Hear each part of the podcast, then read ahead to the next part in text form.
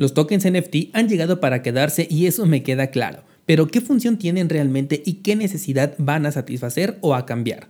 Ya con un tiempo considerable en el mercado, analicemos cuál ha sido el papel que han jugado los tokens NFT y qué podemos esperar de ellos en el futuro. Yo soy Daniel Vargas, fundador de cursosbitcoin.com y estás escuchando Bitcoin en español. Comenzamos. Ya tiene mucho que no hablo de los tokens NFT así en un monotemático y creo que va siendo tiempo de actualizar mi postura sobre estos tokens ahora que ya tenemos un mercado con altas y bajas y diferentes casos de uso sobre los que podemos hablar. Contexto rápido porque a estas alturas ya la mayoría sabe o ha escuchado qué son los tokens NFT o más bien han escuchado qué pretenden ser los tokens NFT. Bueno, pues se trata de versiones digitales de algo que bien puede ser digital o incluso estar ligado a una entidad física que pretenden ser únicas en su creación, no fungibles, es decir, que existen diferencias sustanciales entre cada token y pretenden también dar sentido tanto a la escasez como a la pertenencia digital. El uso que se le puede dar a los tokens NFT es tan inmenso que desde mi perspectiva todavía no han terminado de dar con el clavo y aún no consiguen crear su propia esencia. Tengo muy claro, por ejemplo, que en el terreno de los videojuegos tienen mucha utilidad, pero como que todavía no han sabido explotarlos de la mejor manera, todo por estar siguiendo modas insostenibles en el tiempo. Un token es entonces la versión digital de algo. Ese algo puede ser digital como un terreno virtual, un avatar en un videojuego o en un metaverso e incluso podemos ir a los casos más exagerados como ítems específicos para ese mismo terreno como un árbol o para tu avatar como ropa o accesorios. También pueden ser cosas físicas, aunque aquí ya vamos a entrar en debate, pero vamos a dejarlo en que se puede asociar un token NFT a un activo físico. Se especula, por ejemplo, que en el futuro podremos reemplazar las escrituras notariales de una casa o de un terreno por un token NFT, así como también la factura de un auto por un nuevo token NFT e incluso los boletos de un concierto. Curiosamente estos tokens obtuvieron popularidad en el sector del arte. porque ahí? La verdad es que no lo sé, pero de pronto se vendió algo muy caro y una gran cantidad de personas comenzaron a seguir esta tendencia. Hace un par de semanas estuve en una charla que les compartí donde estuvieron un par de artistas hablándonos del impacto de la aplicación de esta tecnología dentro del arte. A mí me pareció muy interesante su opinión porque al nosotros ser ajenos a este mercado del arte, del verdadero arte, sin entrar en polémica nuevamente, creemos que muchas cosas son realmente innovaciones y resulta que no, que casi todo lo que se puede hacer con los tokens NFT en este sector cripto ya se podía hacer en el sector del arte tangible, solo que ahora la entre comillas descentralización permite que cualquier persona o incluso un algoritmo sea un artista y resulta que cuando todos son artistas pues nadie lo es. Esto me hizo reafirmar mi postura sobre que los tokens basados en criptoarte están dentro de una burbuja de especulación. Que bueno, finalmente el arte se utiliza mucho para especular, pero insisto, cuando todo es arte pues nada lo es. Además nos comentaron también que en esta charla que muchos tokens de los que se venden ahí son creados por un algoritmo que puede identificar las variaciones entre diferentes imágenes y crear una multitud de imágenes que después se pueden tokenizar y ¡pum! Tenemos una colección que se vende por miles de dólares y al algoritmo le costó solamente unos segundos crear. Por supuesto, están aquellas personas que sí son artistas, ya sea en físico o en digital, y que su trabajo conlleva ya sea un tiempo, práctica, herramientas y estilos, pero a menos que tengan un nombre de peso dentro de este sector, van a estar camuflajeados entre la multitud de creaciones hechas por algoritmos, eh, también por los plagios. De hecho, el propio OpenSea, el mercado más grande de venta de tokens NFT, ha dicho que más del 70% de las ventas de su plataforma han sido de tokens plagiados, lo cual me lleva al siguiente punto. Una de las gracias que tienen los tokens NFT es que son verificables, es decir, puedes saber si el token realmente le pertenece a una persona o bien darle el seguimiento de a través de qué manos ha pasado o en este caso de qué direcciones ha pasado ese token. Pero finalmente cuando estamos en una burbuja especulativa, la evidencia nos muestra que la gente, la gente no se está deteniendo a verificar, incluso aunque puedan hacerlo, por lo que los tokens por sí solos no eliminan la, piratería, no eliminan el plagio ni tampoco garantizan la fiabilidad de una obra. Esto es importante para el experimento que está haciendo Binance de reemplazar los boletos para eventos masivos por tokens NFT. Vamos a ver qué impacto real tienen. Esto me parece un experimento muy interesante eh, al cual le quiero dar seguimiento. Luego están los tokens NFT de videojuegos. Estos son personalmente mis favoritos por el momento y no porque me gusten los videojuegos, sino porque sí les veo una utilidad y sentido. Claro, siempre y cuando no se abuse de ellos. porque a mí no me gustaría entrar a un videojuego que parezca más galería de arte o museo que un videojuego que me ofrezca una experiencia. Y es que a raíz de lo que ofreció Axie Infinity salieron un montón de clones que buscaban la atención de los jugadores regalando dinero por el simple hecho de jugar. Esto me pareció en su momento algo muy interesante que ahora pudiéramos recibir pues una especie de sueldo por el simple hecho de estar jugando, pero el punto débil era que regalaban dinero creado de la nada y casi infinito, por lo que la tendencia pues obviamente es a la baja, haciendo que los usuarios perdieran el interés en cada uno de estos clones. Esta etapa me recordó mucho a lo ocurrido con las aplicaciones de minería falsas que salieron en 2017.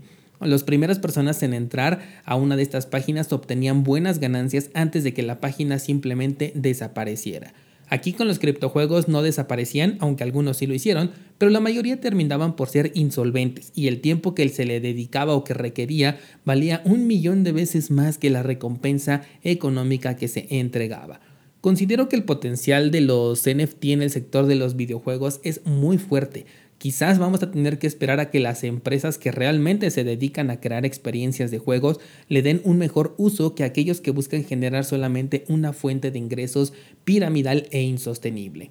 De ahí se desató el movimiento de Move to Earn o lo que sea to Earn, que es lo mismo que Axie Infinity, pero en lugar de jugar para ganar tenías que caminar, dormir o hasta llegamos al punto del Fuck to Earn, que lo dijimos como un chiste, pero que sí hubo un proyecto que lo manejaba. La verdad, no me, no me puse a investigar si era fake o cómo se hacía, pero lo estuvimos troleando un poco en el grupo de Discord. De aquí nos vamos a pasar al metaverso. De esto quiero hacer un tema en específico, o sea, un episodio monotemático, así que vamos a hablar nada más de los tokens NFT dentro de un metaverso. Aquí algo que no me ha gustado es que se quiere tokenizar y comercializar absolutamente todo al grado que los metaversos parecen más museos. Personalmente no entiendo cómo un terreno virtual puede costar tanto dinero y después eh, aprovecharlo por una marca, por ejemplo, cuando la experiencia que ofrece es muy inferior a la de entrar simplemente a la página web de esta misma marca y ver exactamente lo mismo por una décima del costo para este creador. Tenemos también los nombres de dominio, ya nos acercamos a cosas más interesantes ahora sí. Descentralizar los nombres de dominio me parece algo súper interesante, aunque por el momento también son especulativos y solamente se están utilizando para comercializar, pero en el futuro se espera que ya se puedan crear páginas web dentro de estos dominios y que toda la información quede registrada en la blockchain. Ahí dependería de qué blockchain estamos hablando para saber si son como el nombre más popular lo dice, unstoppable domains, dominios imparables, porque si por ejemplo se crearan en la red de Solana, la cual se apaga una vez al mes y es centralizada, pues no son precisamente imparables estos nombres de dominio. A este desarrollo sí le veo potencial, pero lo que me viene a la cabeza es si para obtener tu dominio hay que pagar a quién se le está yendo ese dinero, y si hay alguien que está absorbiendo esa ganancia es porque tiene la centralización de todos estos dominios. En este punto déjame aclararte que no he investigado a fondo sobre los dominios imparables, así que tómalo como una opinión desinformada y yo me llevo de tarea investigar este punto.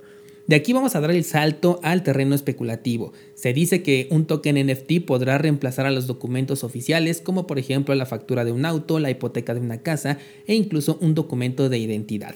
Aquí, bueno, pues al meternos con cosas que, digamos, le podemos llamar terrenales y centralizadas, me hace pensar que para llegar a ello son primero las marcas quienes tienen que dar este, este primer paso y no nosotros, porque si somos nosotros quienes damos este primer paso, entonces no serían válidos nuestros tokens NFT ante eventualidades reales. Esto significa que tampoco aportan propiedad, como mucho se dice, al menos no sin la autoridad de una entidad centralizada para los casos que estamos ahorita platicando, como eh, la factura de un coche, eh, la hipoteca de una casa o un documento de, de, identidad oficial. Y cuando metemos ya entonces a entidades centralizadas en este juego, ¿qué sentido tiene utilizar un NFT si finalmente vamos a depender de un intermediario? ¿Qué experiencia diferente nos aportan?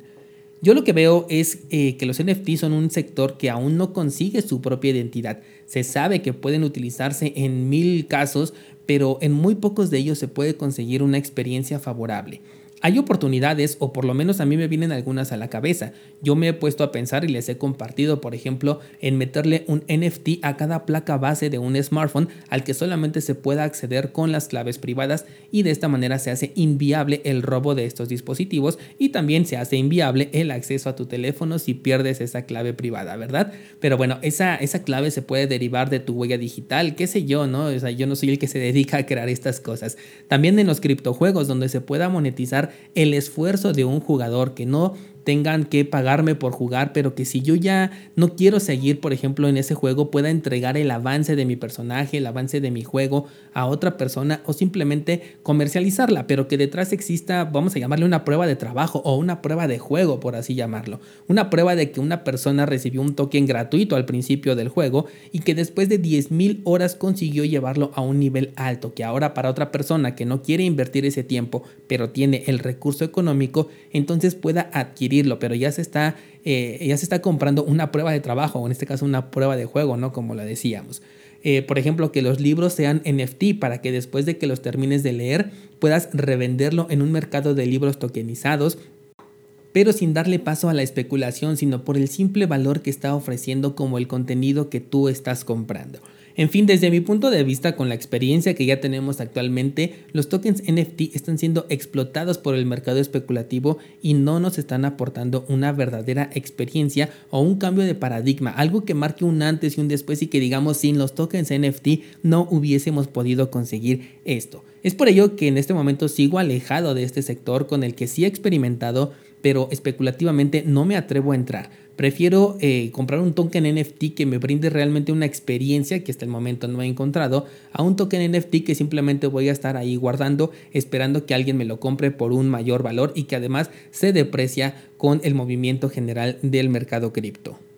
¿Qué piensas tú descentralizado? Tomando como base la experiencia de los últimos, no sé, más o menos dos años desde que explotaron los NFT, ¿Crees que en verdad están ofreciendo algo diferente que personalmente no he alcanzado a ver? ¿O bien son parte de un pensamiento colectivo que se puede desvanecer en algún momento cuando salga algo más cautivador? Recuerda que en el terreno cripto hay muchas modas y si algo caracteriza a la moda es que simplemente pasa de moda. Espero tus comentarios en el grupo de Discord para debatir sobre este tema y mañana nos ponemos al corriente con las noticias. Gracias por acompañarme. Esto fue Bitcoin en español.